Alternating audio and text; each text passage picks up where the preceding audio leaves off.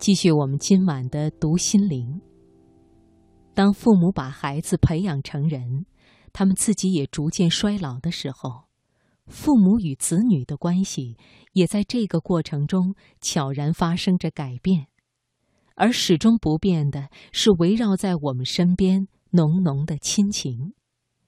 今晚的读心灵，请你听，别让父母在你面前变得小心翼翼。作者韩露蓉。心灵不再孤单，因为你我分享。读心灵。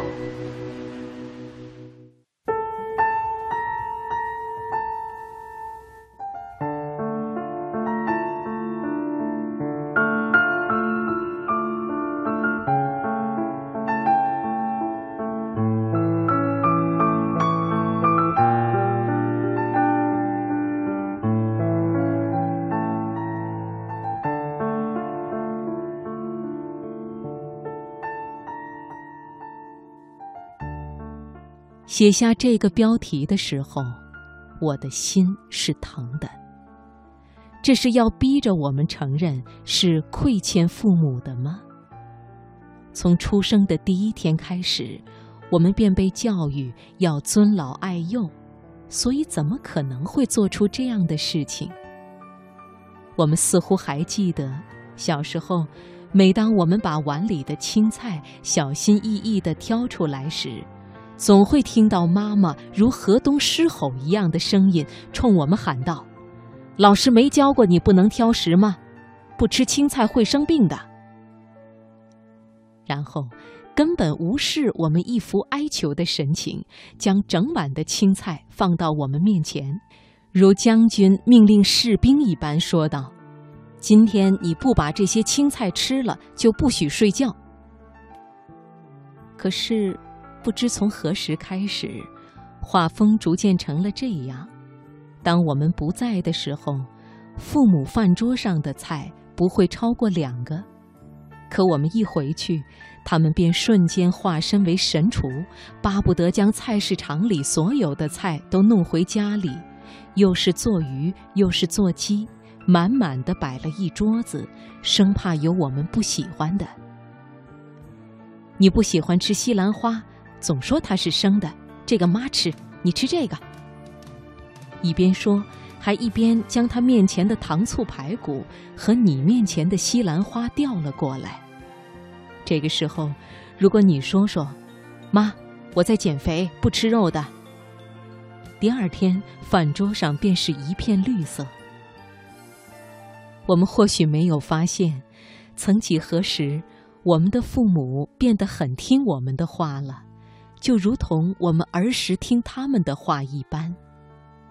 长大的我们渐渐地从士兵变成了将军，在父母推开我们房门时，会对着他们喊：“不知道进屋前要先敲门啊！”在他们无数次打电话问我们什么时候可以下班时，本来就已经加班到火冒三丈的我们，会不耐烦地对着他们说。从七点到现在，你都打了五次电话了，你还让不让我工作了？我不是小孩子，不会走丢的。你不要一会儿一个电话好不好？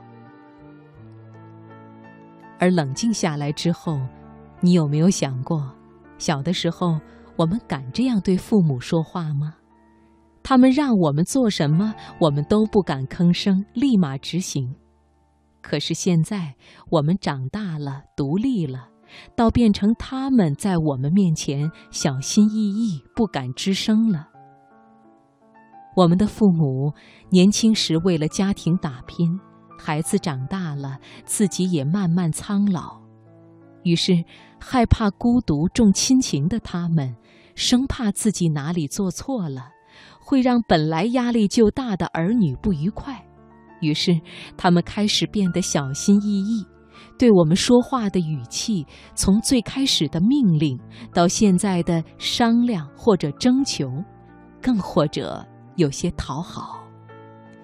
其实只是因为他们觉得自己已经老去，无力再保护我们，害怕失去我们对他们的依赖，从而转身依赖我们。最近，一位朋友给我讲了他自己的故事，更让我感触良多。